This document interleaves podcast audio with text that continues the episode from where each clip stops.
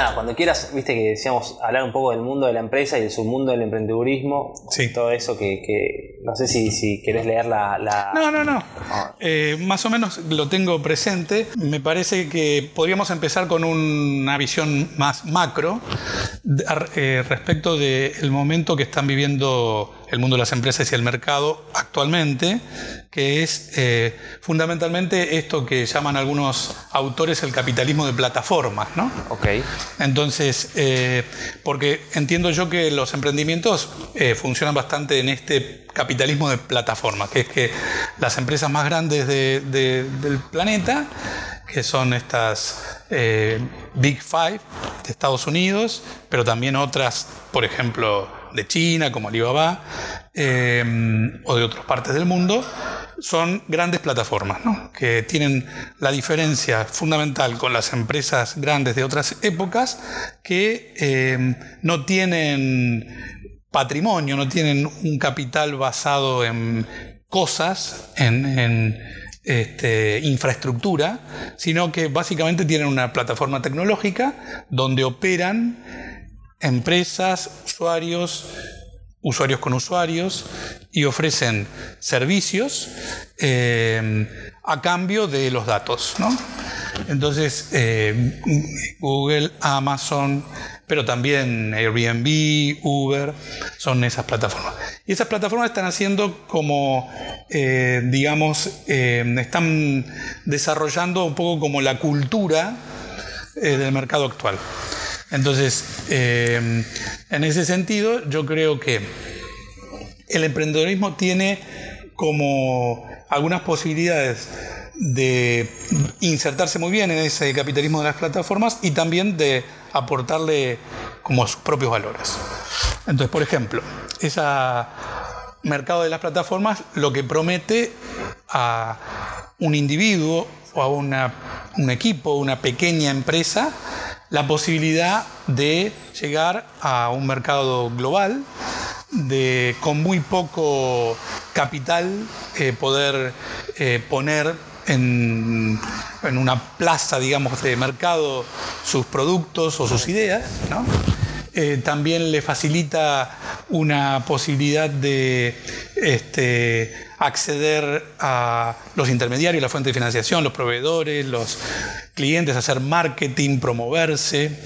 Todo eso está buenísimo. Todo eso está buenísimo. Pero la contrapartida de todo eso es que en realidad este capitalismo de plataformas eh, que pareciera que tiende a la descentralización, en vez de un transatlántico, una flota de, pequeños emprendimientos exitosos y que van creciendo en distintas partes del mundo, todavía sigue tendiendo muchísimo la concentración.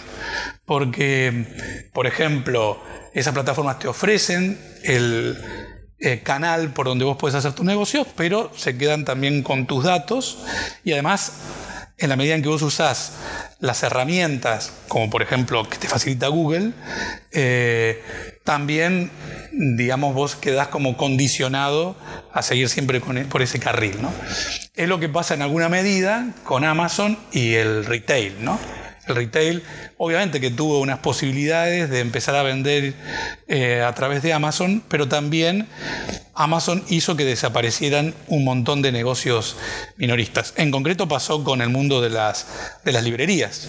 Claro, de las librerías boutique, eh, digamos. Claro, porque Amazon arrancó vendiendo libros, ¿o no? Ama- Amazon arrancó vendiendo libros, eh, aunque, digamos, su negocio fue siempre el delivery, ¿no? Entonces crearon dos cosas espectaculares. Una, un servicio de envío que es espectacular y segundo, un sistema de cobranza que venía de PayPal y que es el que usa todo el mundo, ¿no? Pero la gran visión que tuvo Jeff Bezos fue que en un momento dijo, bueno, yo no quiero vender solamente mis cosas, yo quiero vender las cosas de cualquiera, ¿no? Y entonces, efectivamente, les dio una posibilidad de escalar a los pequeños negocios, pero también hizo desaparecer a un montón, ¿no? Eh, o también, por ejemplo, eh, este mundo de las plataformas mm, eh, digamos, tenía como el auspicio, la, la mm, promesa de que iba a permitir también más presencia de negocios de nicho más microsegmentación, más un emprendedor que desarrolla, no sé, una, una artesanía para un público chiquito o unos eh, chicos que desarrollan un juego de red ¿no? Eh, y consiguen su público. Eh, bueno, en el mundo de los contenidos, que es el que yo más conozco, eso no está siendo tan así. Había un, este, eh, profesor, Chris Anderson, el editor de Wire, que fue el fundador de las conferencias TED también. Ah, mira. Eh, que tiene un libro muy influyente en su momento que se llamaba The Long Tail Economy, que decía que como ya no hay en, la, en, el mercado digital problemas de mm, stock, ni de exhibición, ni de vidriera, eh, había lugar para todos. Entonces, las primeras tiendas de música, por ejemplo, anteriores a Spotify, tenían, viste, había unos tipos que les gustaba la música, no sé, étnica, de África, y ahí conseguían. Todo el mundo conseguía, porque no había problemas de stock. Y eso iba un poco contra, contra la idea del gran éxito, del hit, ¿no?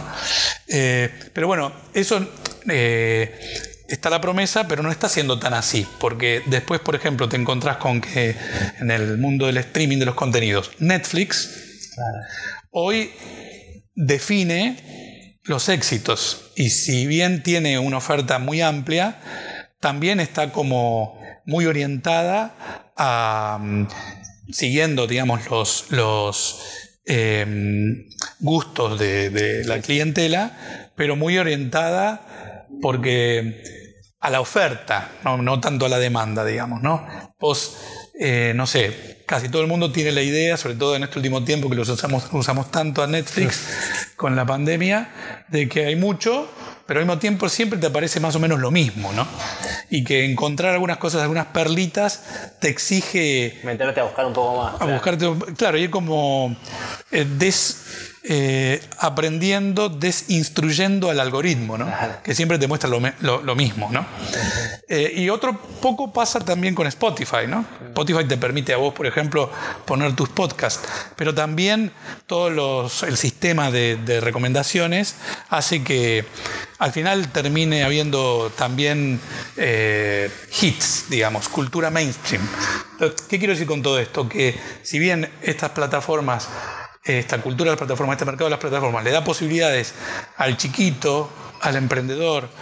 Eh, también es cierto que la tendencia es a que muchos queden en el camino, que siga habiendo concentración y que todos tengamos que pasar por Google, todos tengamos que pasar por Netflix, todos tengamos que pasar por Spotify en algún momento. ¿no? Eh, como que todos los microemprendimientos también van nutriendo las cinco grandes que al final por completamente sido los primeros. De hecho, hay empresas muy grandes, muy, muy, digamos, tienen un mérito enorme de estar muy alerta a lo que van eh, generando eh, por ejemplo, en países en vías de desarrollo, en países emergentes, los jóvenes, pero después tratan de capturarlo. Todo ese talento, todo ese valor, tratan de, capturarlo dentro de su marca. Un ejemplo es Disney. Eh, yo tengo un amigo que vos quizás conozcas, eh, Pablo Mayer, que Pablo Mayer es un emprendedor en el mundo de los videojuegos. Ah, mira. Y entonces él creó una empresa que primero era proveedora de videojuegos para marcas, por ejemplo para Lego, pero después empezó a generar sus propios videojuegos, digamos, nativos. Crearon uno que se llamaba Bola, que era de, un juego de red de, fútbol, y mm, tuvieron mucho éxito, y entonces los compró eh, Playdom. Playdom, que es la de, videojuegos de Disney. Y entonces eh, ellos en ese momento dijeron, ¿por qué hacemos? Porque estas compras, estas adquisiciones, en general son ponerle mucha plata, eh, dejar a los dueños al frente de, esa, de ese emprendimiento que pasa a ser como una unidad de negocio de Gran, la gran empresa. Y, y poner una serie de, condiciones. ¿no? Y ellos tuvieron un tiempito y después dijeron, no, preferimos irnos con la plata y hacer nuestro propio emprendimiento, cosa que hicieron. Crearon una nueva empresa. Una empresa con otro juego. Con otro un nuevo, nuevo juego que se llama The Other Guys, que, mm, Suena eh, que están, ellos lo que se proponían en ese momento era hacer como el HBO de los videojuegos, o sea, videojuegos con mucho guion, con mucha ¿Son los que están en narrativa. Mendoza? No, no, ellos están acá. Ah, están acá en Buenos acá. Aires. Ahora no sé exactamente porque hace unos años que no, Claro. que no converso con él si está Sí. eh, todavía sigue siendo de él esa empresa o la volvió a vender. Eh, pero bueno, por ejemplo, Disney está haciendo permanentemente eso, ¿no? Entonces, eh, bueno, primera idea. la, mm, yo creo que el emprendedorismo puede traer esta cultura de el trabajo en equipo, de, generar comunidad, de estar cerca de- del, del usuario al que vas a solucionarle un problema, si se mantiene a una escala, digamos, humana. Una vez que termina siendo chupado por estas grandes, es más difícil, ¿no? Eh, esa se- sería una primera cuestión. Otra cuestión es que, paradójicamente, en esta etapa del capitalismo en la que, por ejemplo, la gente de Silicon Valley, hay una universidad de la innovación que se llama Singularity, habla de que estamos en una era de la abundancia, que el tiempo de vida se va a extender, que hay para todos en todo el mundo, esa mentalidad coincide con un- una gran brecha, no solamente brecha, bueno, porque más de la mitad de la población del mundo es pobre o padece hambre, sino también la brecha digital, ¿no? Hay, hay muchos que no tienen acceso todavía a estos beneficios, ¿no? Y entonces, esa es una mentalidad medio, mm, yo te diría, mm, hipócrita, porque eh, parte de la premisa de la meritocracia o de la mm, eh, una especie de, como dicen algunos, de darwinismo eh, social, que es que es una carrera frenética detrás de, de la innovación tecnológica, en donde sí hay para todos, pero si tenés eh, posibilidades de estar ahí en la última innovación, enganchándote enseguida, porque si no, enseguida quedas eh, atrás, ¿no? Hoy, por ejemplo, la nueva pobreza es no saber usar las redes sociales, eh, la nueva pobreza es, este, qué sé yo, no entender qué es TikTok, digamos, ¿no? O sea, y eso está pasando cada vez más rápido, ¿no? Porque los ciclos de vida de estas innovaciones son cortísimos y vos tenés en una misma manzana gente que pertenece como a distintas épocas, ¿no? Por ahí eh, vos y tu viejo ya Sí. este, están en la cabeza la tienen en mundos distintos, ¿no? Y entonces, entonces, bueno, puede haber esa, esa idea de que hay abundancia, hay, hay para todos, que la innovación tecnológica lo único que va a hacer es más eh, justicia, más eh, disponibilidad eh, para todos de, de contenidos, de ocio, de entretenimiento, de, de, bueno, de, también de bienes materiales. y eh, al mismo tiempo un sistema que parece cada vez más excluyente, ¿no? Claro. por esto de la velocidad a la que no todos están en condiciones de, de subirse ¿no? al tren. Entonces yo creo que también eso lo- el, el emprendedorismo lo puede como Nivelar. nivelar un poco, ¿no? Para mí el pre- emprendedorismo tiene como una función de mm, estar como en el medio de la gran empresa y el usuario final. Es como que puede también ir poniendo en el mercado como otros valores más de escala humana, digo yo, como eran la empresa antes a lo mejor. Sí, sí, sí. Este, y siempre y cuando no se convierta, como le pasa también a muchos unicornios, que de ser emprendimientos se transforman en una multinacional que empieza como a convertirse en un pulpo también, ¿no? Claro. Eh, bueno, eso por un lado, ¿no? Respecto de esta primera cuestión así macro, ¿no? Y después hay otro tema que afecta... eh, a ver, yo creo que hay valores que están muy buenos que puede aportar el emprendedorismo a nuestro mercado y a nuestra sociedad.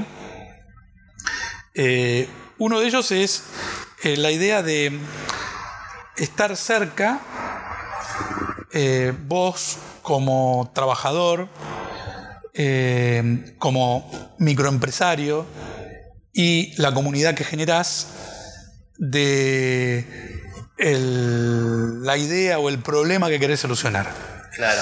Hoy en las grandes empresas, un tipo que entra a trabajar hoy está lejísimo de- de- del producto final. Sí, está como más concentrado en que hacer su laburo bien y por ahí no sabe que el objetivo por ahí de la empresa es uno determinado. Exactamente. Hoy en el mundo de las empresas se habla mucho de, de- más que de misión, se habla del propósito, ¿no?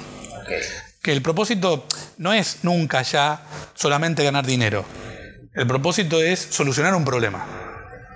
O sea, el propósito se define por el impacto que tu empresa va a tener en la sociedad. Perfecto. Y la idea del propósito es que esté como más internalizado en todos, ¿no? Hasta el de atención al cliente. Pero todavía sigue siendo una gran utopía. Eso es mucho más fácil de conseguir en un emprendimiento, en una, en, en una cuestión.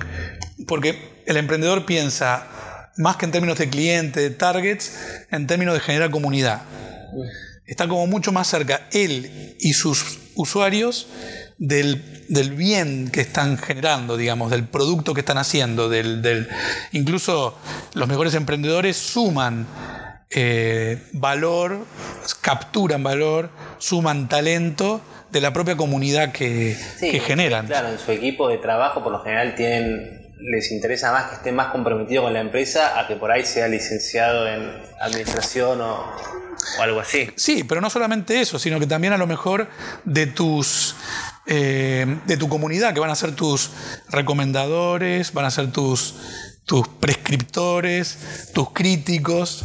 Por ejemplo, eso está muy claro en el mundo de los juegos. En el mundo de los juegos suman, suman a los gamers Claro. a que prueben los productos, los, eh, les hagan críticas, los, los mejoren, ¿viste? Entonces, eso es mucho más difícil cuando vos sos Google Claro. o cuando sos este, Amazon, ¿no? Entonces, eso es una cosa que es positiva y que me parece que es una... Y eso incluso el emprendedorismo lo puede aportar adentro de estas grandes empresas. Porque estas grandes empresas también tienen lo que llaman intra, intrapreneurship, ¿no? que es el emprendedorismo hacia, hacia adentro. Como ven este problema de que son muy grandes y que la gente se empieza como a desconectar y los... eh, sobre todo los jóvenes, los millennials y los centennials, pasan un tiempito y después se quieren ir a su propia, a una empresa más, donde tengan más protagonismo, digamos. Lo que están haciendo es generar proyectos de innovación donde ponen a cargo a gente que se siente como dueña de esa parcela, digamos, ¿no? Claro. Eso es como el, em- el emprendedorismo adentro, ¿no? La innovación en las grandes empresas incluso me parece que está yendo mucho por ese lado, ¿no? De una cantidad, una constelación de, de proyectos de, de innovación con sus dueños, que es un equipo motivado. Bueno, entonces ahí están un poco como los pros y los contras, ¿no? Yo creo que todavía lo que sigue predomi- pre- predominando en el mundo del, del capitalismo de las plataformas es una gran, eh, un gran individualismo, ¿no? Total. O sea, una idea de, bueno, yo tengo que llegar, tengo que ganar esta carrera, eh, es la idea del éxito, de que es una carrera en donde vos no te podés parar. Hay todo, por ejemplo, un mundo del optimismo que hay mucha literatura de eso, ¿viste? Muchos conferencistas motivacionales, muchos coaches, Sí, sí, muchos sí, eh, tipos gurúes que hablan de esto de que vos podés, de que te tenés que superar, de que lo que no podés hacer es parar, qué sé yo. Claro. Que es un optimismo bastante individualista, ¿no? Es un optimismo, optimismo que no tiene muy, muy en cuenta al que tiene un hándicap, digamos, al que parte de más atrás, al que es como un optimismo de no mirar mucho en los problemas sociales, ¿no? Eh, y eso me parece que, en la cultura emprendedora eh, todavía no está tan instalado, me parece que puede como sí, puede dar un paso. inocular, inocular. ¿no? Yo creo que la, función del emprendimiento es como, viste, la homeoterapia, la, eh, en, pequeñas dosis, va como cambiando el ambiente, pero en pequeñas dosis, digamos. ¿no? Y después también hay había una pregunta relacionada con, este tema de que también están los críticos al, sistema. como a Grabois. Grabois, por ejemplo. Entonces, yo lo que pasa es que también, así como esta gente súper optimista del capitalismo, sin matices, digamos, eh, no, no está mirando tampoco está mirando suficientemente todas las limitaciones que, que este desarrollo, digamos, está poniéndole al mismo a medio ambiente, ¿no? Sí, sí, sí, Una prueba es la pandemia, ¿no? La pandemia, ninguno de estos gurúes la, la vio venir la pandemia. No. Em, bueno, sí, hay charlas de Bill Gates. Bill Gates, sí, Bill Gates sí, Bill Gates sí, pero digamos, este. todos estos que hacen escenarios y plantean cuestiones de futuro, en diciembre del 2019 no, no dijeron nada de esto. Airbnb creo que dejó de, o sea, va, no sé, perdió mucho, mucho dinero y era una de las empresas, digamos, líderes mundiales. Sí. Entonces, em, digamos, eso es como, una, como un llamado de atención respecto de... Eh, poco como nuestro sistema de producir bienes y servicios, ¿no? tiene el límite de, mm, bueno, del medio ambiente, del cuidado de, la naturaleza, de, de, la distribución de la riqueza, todo eso. Entonces, yo creo que para mí es, simplificando mucho las cosas, como que eh, durante mucho tiempo el mercado se preocupó más que nada de generar riqueza. Y el Estado de controlar a las empresas para distribuir esa riqueza. Entonces, hoy es como que están repartidos los roles así. El mercado genera riqueza el Estado la distribuye. A través de los impuestos, a través de los planes, los subsidios, todo esto, digamos, la, o los servicios públicos gratuitos, etc. Bueno, entonces, creo que ahí, en la nueva etapa, tiene que haber como más cruce, en el sentido de que eh, también el Estado debería pensar en cómo generar riqueza, cómo crecer, cómo este, capturar inversión. Y el mercado debería pensar desde el comienzo de su negocio en cómo se va a distribuir la riqueza. Ok. Entonces. Eh, tendrían que laburar en equipo. Claro. Desde el minuto uno. Exactamente. O sea que, que mm, digamos, em, hoy ya no tolera la sociedad que vos tengas una eh, empresa con mucho beneficio, pero que no deje a la vez mucho laburo de calidad, que no deje mejor el medio ambiente que como lo encontró, que no deje, que no tenga un aporte positivo en la sociedad. Hay toda una serie de, reclamos. Las empresas de triple impacto. Exactamente, todo ese mundo, ¿no? Todo el mundo de las empresas de triple impacto, eh, las este, economía circular. Economía circular, todo eso, ¿no?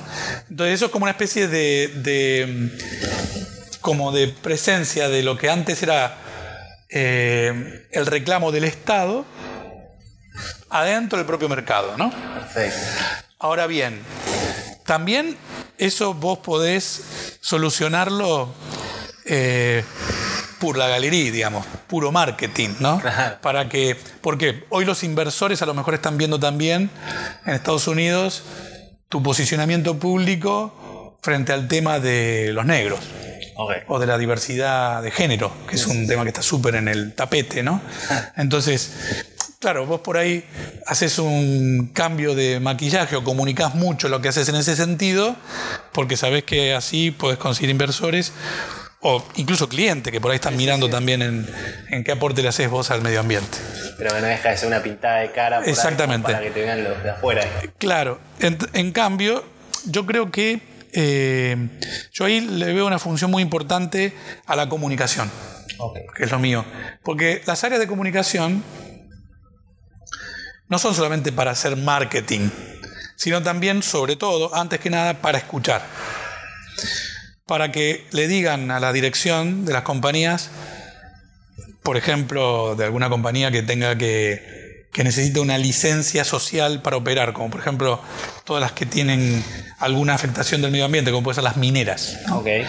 Sobre todo el área de comunicación le tiene que decir, ojo, ojo que están estas ONGs, están estos activistas, están estas eh, comunidades, este, estos grupos de, de, de, consumidores. Sabés que acá, si te pones una hamburguesería, te van a saltar los veganos. Bueno, exactamente. Bueno, pero, pero, pero sobre todo, porque eso le va a exigir, si no quiere perder su negocio, a esa empresa, no tanto que se maquille de otra manera, porque eso después fracasa, como le pasó a algunas mineras, ¿no? Eh, sino que cambie prácticas, que introduzca mejores prácticas. Porque hasta que eso no pase, no te van a dejar. Entonces, el área de comunicación es como una, un lugar por donde te entran esos reclamos, esas demandas sociales, esas nuevas agendas sensibles, digamos, ¿no? pero que obligan a introducir cambios en tu gestión y a veces hasta en tu propósito, digamos, ¿no? Eh, por ejemplo, todo el mundo de, la seguridad alimentaria. Okay.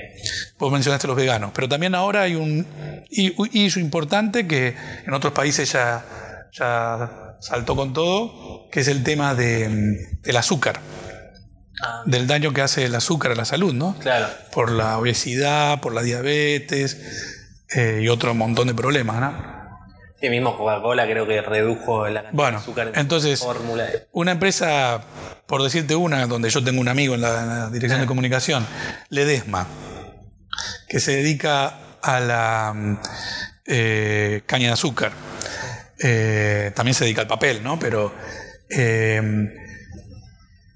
tiene que tomar cartas en el asunto si no quiere perder una cuota de su mercado muy grande, ¿no? Entonces, por ejemplo, en Brasil la Cámara de, eh, la industria azucarera eh, vio este tema hace años y, cambiaron el modelo de negocio. Entonces, hoy se dedican fundamentalmente al biodiesel, al combustible eh, de caña de azúcar. como que se adelantaban al problema. Se adelantaron al problema y, por ejemplo, hoy en, Estados, en Brasil es el primer productor del mundo el primer elaborador de eso, y además también todas las automotrices tienen la obligación de fabricar autos eh, bimodales, digamos, que, que, funcionen con combustible con nafta y con este nuevo combustible en, a base de caña de azúcar. A base de caña de azúcar. Entonces, bueno, pero eso exigió, es esto que yo te estoy diciendo, ¿no? Como la eh, mayor diálogo entre el Estado, que pone la regulación, el mercado, que pone también la gestión, porque para solucionar muchos problemas sociales vos necesitas de la capacidad de gestión de la empresa. Claro, obvio. Eh, y la sociedad civil, ¿no? Yo creo que ahí el emprendedor está como en el medio, me parece que está eh, más cerca de la sociedad civil que las empresas, ¿no? Es como que es un emergente de la sociedad civil del emprendimiento, de alguna manera, ¿no? Sí. Me quedé con eso que dijiste que por ahí la- los directorios de comunicación tienen que, de- que en las empresas no pasa, tienen que concentrarse por ahí más en escuchar lo que está pidiendo su determinado mercado, digamos, Sí. a que comunicar, digamos. Claro, sí. Wow, eso es. Eh, sí, eso es un súper desafío, pero hay algunas cosas que se están empezando a hacer. Por ejemplo, en el mundo de, de- de las redes sociales está esto que llaman el social listening, que es ir traqueando, monitoreando las conversaciones que hay ahí para ver qué dicen sobre mi empresa o sobre mi, sobre mi sector y cuáles son las inquietudes, cuáles son las preocupaciones. Todavía se hace con una gran mentalidad de marketing eso, Sí, sí, y obvio, nada obvio, más. totalmente. Pero cuando entre más la idea de los asuntos públicos, viste, los, los temas, los temas públicos que son temas comunes.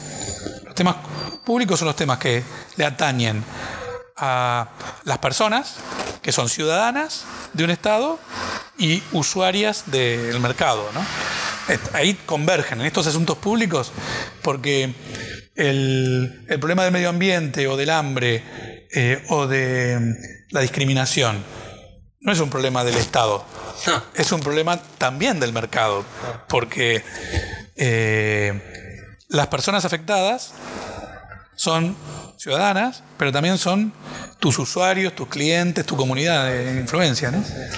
Entonces, bueno, yo creo que ese cambio de mentalidad, esa nueva etapa, que es un reclamo, ¿viste?, que está viendo en, en las organizaciones de la sociedad civil. O sea, el, el emprendedorismo está más cerca de ese mundo, del tercer sector, de, de las ONGs, etcétera, que el de la multinacional, me parece. O están como a mitad de camino. O sea, no es una fundación, no es una entidad de, sin fines de lucro, porque es una empresa, Claro. pero es una empresa con- muchas veces con un propósito social más claro que las grandes empresas o más sincero. De hecho, el emprendedorismo se usa mucho en, en tema de innovación social, ¿no? Claro, claro.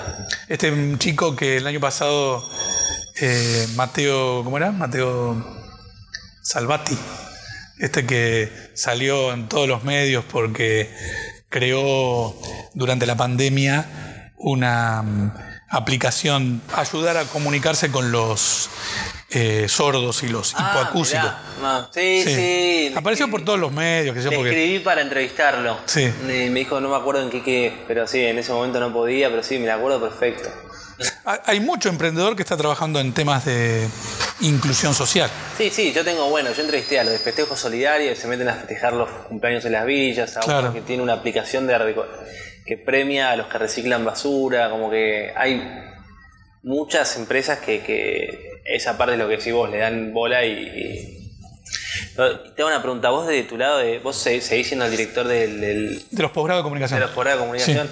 ¿Vos crees que, eh, así como decís que las empresas se tuvieron que ayornar, ¿vos crees que la educación también se tuvo que ayornar a estos nuevos, digamos, escenarios?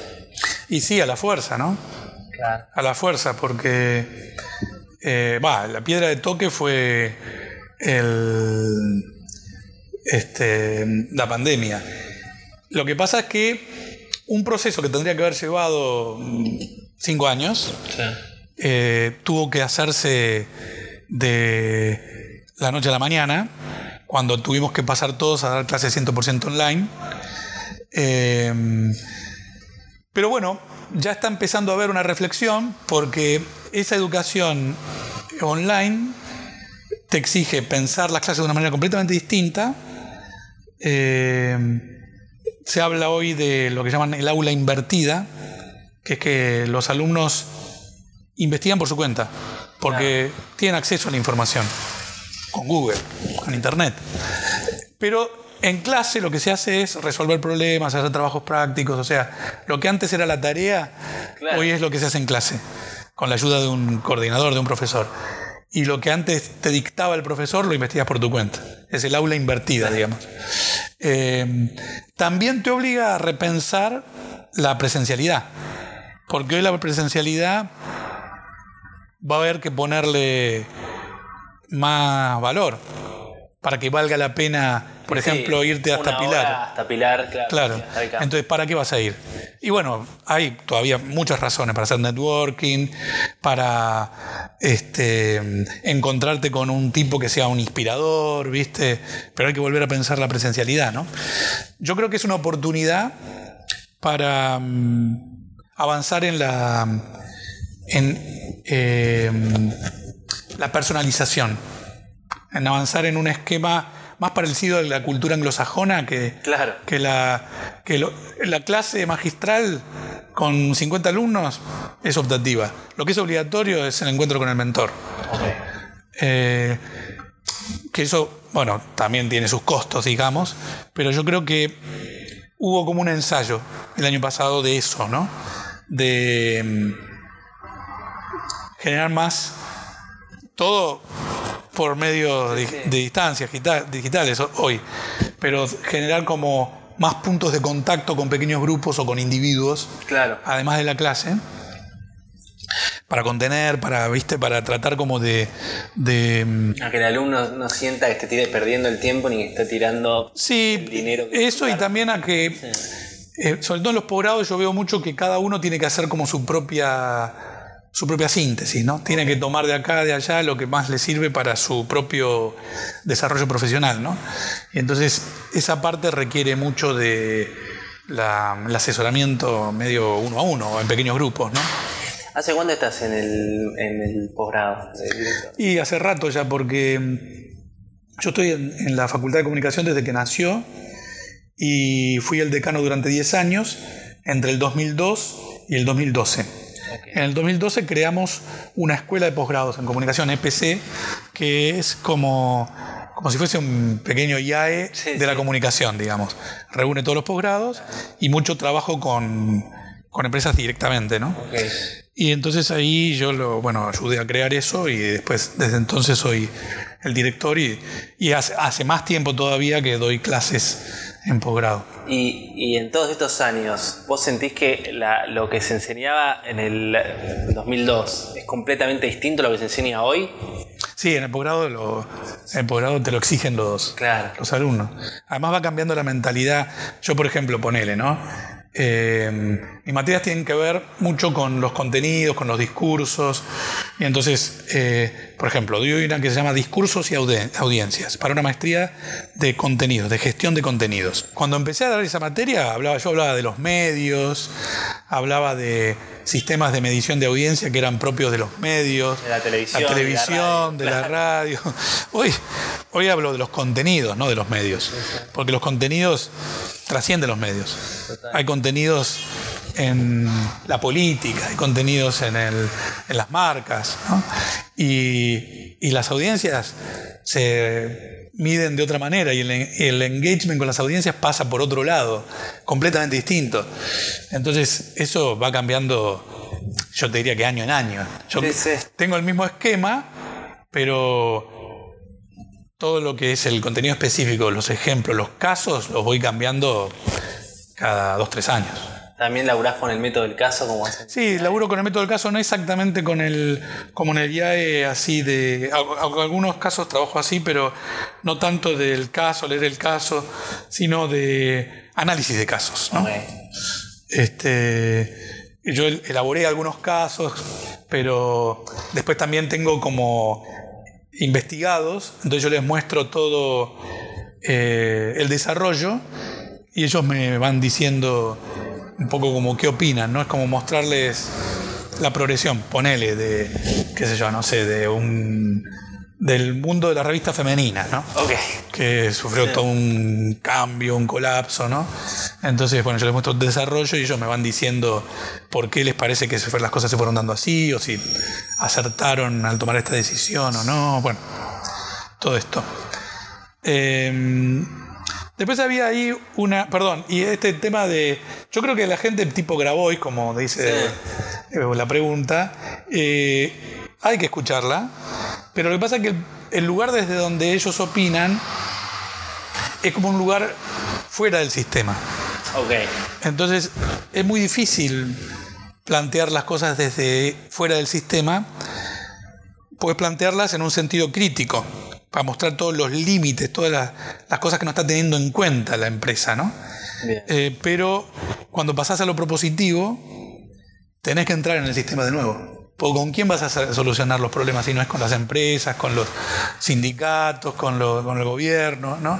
Entonces, es como una posición medio teórica, la del crítico completo. ¿no? Eh, a ver, eh, yo creo, una cosa es decirle a Marcos Galperín, eh, mirá, me parece que vos eh, deberías pagar más impuestos, estás abusando de una figura que es para empresas de software, y vos no sos ya una empresa de software, o decirle, mm, ¿por qué no vemos el tema de las, los contratos de trabajo, qué sé yo, que son los, los nuevos desafíos que tienen estas plataformas, ¿no? Sí, sí, sí. cuidar muy bien todo el cumplimiento de, de las regulaciones. Bueno, de hecho en Estados Unidos le están yendo muy fuerte a Facebook, a ah, Amazon, por el tema de...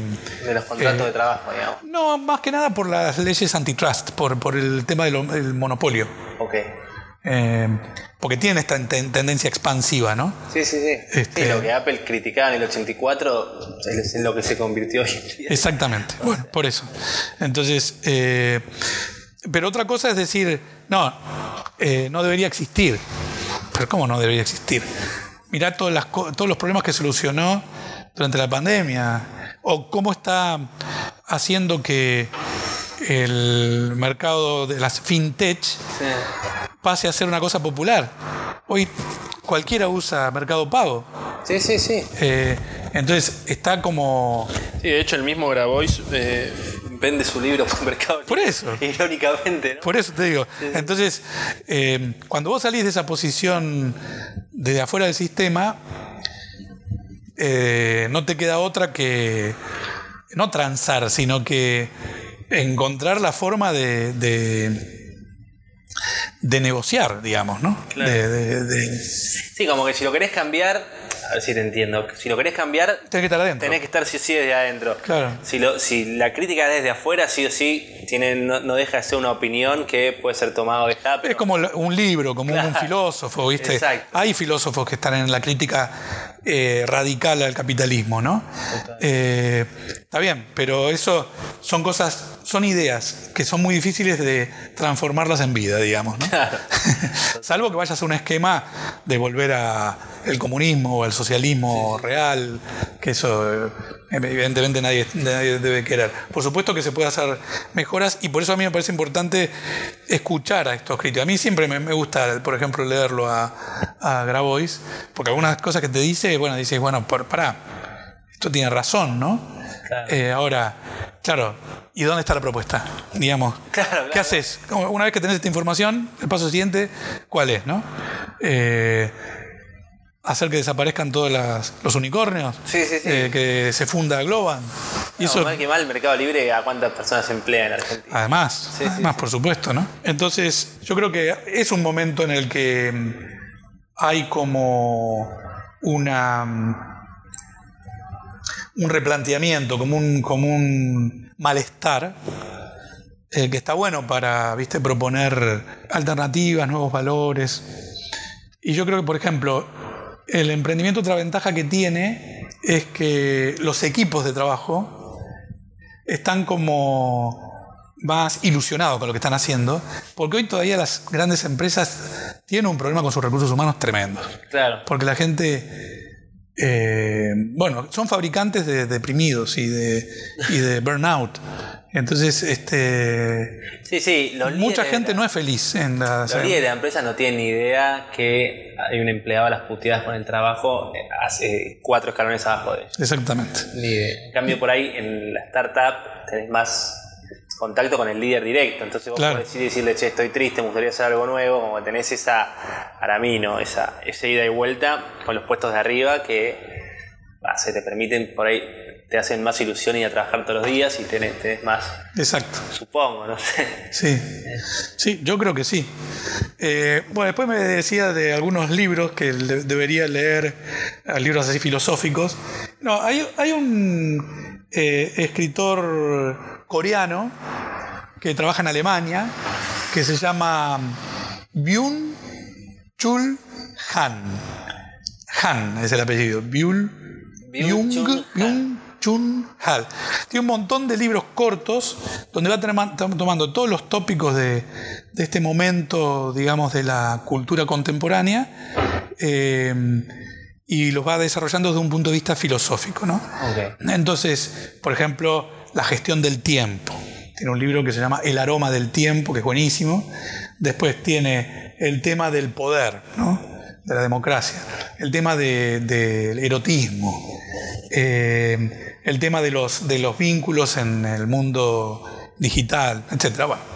Y tiene un libro en concreto que para mí es el, el mejor, o el que más me gustó a mí, yo leí varios de él, que se llama La sociedad del cansancio, que es como una crítica a un aspecto del, eh, capitalismo, que es el hecho de que dice que se pasó de una sociedad en donde el gerente general, el director, te esclavizaba, te tenía trabajando 12 horas, te hacía laburar los fines de semana y si no, no te daba el premio, no te daba el bono, no te daba el, el aumento de sueldo, te despedía. Y entonces eso te ponía un estrés y una presión tremenda que hacía que descuidar a la familia. De eso a que no haya más ese control Claro. y que vos te lo impongas.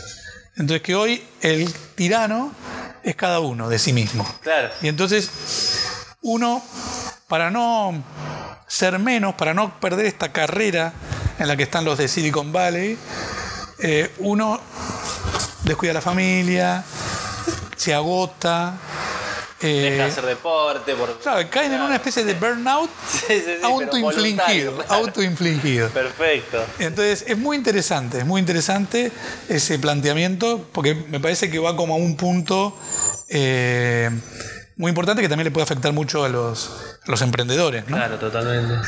Después yo creo que también es muy bueno que la gente que está en, en temas de tecnologías, de negocios, lea literatura y vea buen cine. Claro, como de ocio, digamos, y no tanto de. Además de ocio, porque ahí, eh, cuando es buena la literatura y el cine, cuando vos lees a Shakespeare, por ejemplo, o lees a, este, no sé, a Mark Twain, o lees a, eh, a Borges, eh, o cuando ves el cine, no sé, a mí me gusta mucho Christopher Nolan, ¿viste? Sí, me la vi toda. Bueno, Christopher Nolan, vos aprendés también a entender a las personas. Aprendés a mm, plantearte problemas con agilidad, a plantearte preguntas, a ser más crítico con lo que aparentemente, viste, todo el mundo ah, está de acuerdo, todo el mundo está de acuerdo, es moda, qué lindo, qué sé yo, ser como más crítico. Entonces, eh, yo más que un libro, yo diría, necesita cultivar en algún punto, eh, puede ser también a través de las conversaciones ¿no? con, con los amigos, eh, un aspecto como de filósofo, Ok. porque tenés que llegar a las reuniones con tu equipo, a el plantearte nuevas ideas eh, con esa mentalidad que tiene el, filósofo de, viste, cuestionar lo que parece evidente, formularse preguntas poderosas, que vos digas, pucha, esta pregunta, está buena esta pregunta, o sea, eh, eh, ¿por qué, por qué si en Argentina se produce tanto alimento, por ejemplo el agro produce alimento suficiente como para... Hay tanto hambre al mismo tiempo. Sí, sí, sí. Entonces ahí surge un emprendimiento, ¿no? Entonces, pero claro, necesitas tener un poco de Tenés que tener disparadores, digamos, disparadores. que te vayan. Y yo creo que mucho te viene de la literatura buena y del cine bueno, además de, de este tipo de textos. Eh, porque después, bueno, también está... Ah, hay, hay otro texto que yo recomendaría que es, eh, hay un tipo, un sociólogo británico que se llama Richard Sennett, que es un tipo que lo consultan en Davos, Sí, sí. bueno, dan conferencias a los empresarios, que tiene un libro que se llama El Artesano, que cuenta cómo cambió eh, en la modernidad el mercado, del mercado de los artesanos Sí. A la revolución industrial y la siguiente revolución industrial, digamos, que es la que vivimos ahora, Porque el artesano lo que tenía era que él estaba muy cerca del producto final. Claro. Entonces, él veía lo que hacía. Eh, por lo tanto, había mucho de su propia persona, de su propia interioridad en esa mesa, en esa lámpara, o en, lo que, en ese arreglo que hacía en una casa, ¿no? Mucho de él. Entonces, eh, eso le daba un sentido tremendo a todo su laburo. Eh, en cambio, un tipo que está trabajando en una oficina durante 10 horas, aunque la empresa sea Google, a lo mejor está en una cosa tan chiquitita, llenando un Excel o cargando datos o, no sé, viendo un eslabón muy pequeño de la cadena que... No se ve ni reflejado en el producto. Para nada, para nada. Entonces, e, ese texto está bueno, ese texto está bueno porque eh, habría en el emprendimiento, por ejemplo, una manera de volver un poco al espíritu del artesano que le encuentra sentido a lo que hace porque está algo muy directo de sí o del equipo eh, empeñado ahí en la solución de ese, de ese problema. ¿no? Hay un cuento que a mí me gusta mucho de Kafka, que yo siempre lo uso en clase, que mm, se llama La muralla china que cuenta mm, que en la época que estaban construyendo la, muralla china, eh, un tipo, un obrero, invirtió toda su vida laboral, toda su vida, 40 años, en construir un fragmento de la muralla. porque lo, estaban eh, construyendo de manera fragmentaria. Un tramo, un espacio, otro tramo, ah, para que nadie supiera bien el diseño, final, ¿no? Y entonces el tipo no sabía qué era lo que estaba construyendo, le dedicó toda la vida a una mega obra que él no supo nunca el sentido que tiene. Y, bueno, y esa fragmentación se da mucho todavía en el mundo de la empresa. Hay un cambio de mentalidad, pero todavía se da mucho esa fragmentación entre las áreas, entre los que están abajo y los que están arriba, ¿viste? Sí, sí, mi novia, por ejemplo, trabaja en una empresa de energía para afuera y hace control de gestión de una parte mínima de interno con dos sistemas que no sabe ni a quién le va, me cuenta y te juro que Dios. No, no, es tremendo, es alienante eso. Como este, este personaje de, Kafka, ¿no? Claro. El libro es, eh, Frank Kafka, ¿es como Franz Kafka. ¿Y, es un libro o un cuento? Es un cuento que se llama La muralla china. A veces está editado eh, eh, como si, por ejemplo, hay una, yo una vez vi uno que decía La muralla china y otros cuentos, ¿no? Como el título de, la colección de cuentos. pero no me acuerdo en qué otro libro está pero seguro que está lo que se dice en internet. No habla de esto que yo te estoy diciendo, pero se puede aplicar. Claro, claro, claro, totalmente. bueno, Damián, espectacular. Mil gracias por recibirme. tenemos una hora de podcast ya, así que van a quedar 25 minutos, quédate tranqui. Bueno. Pero bueno,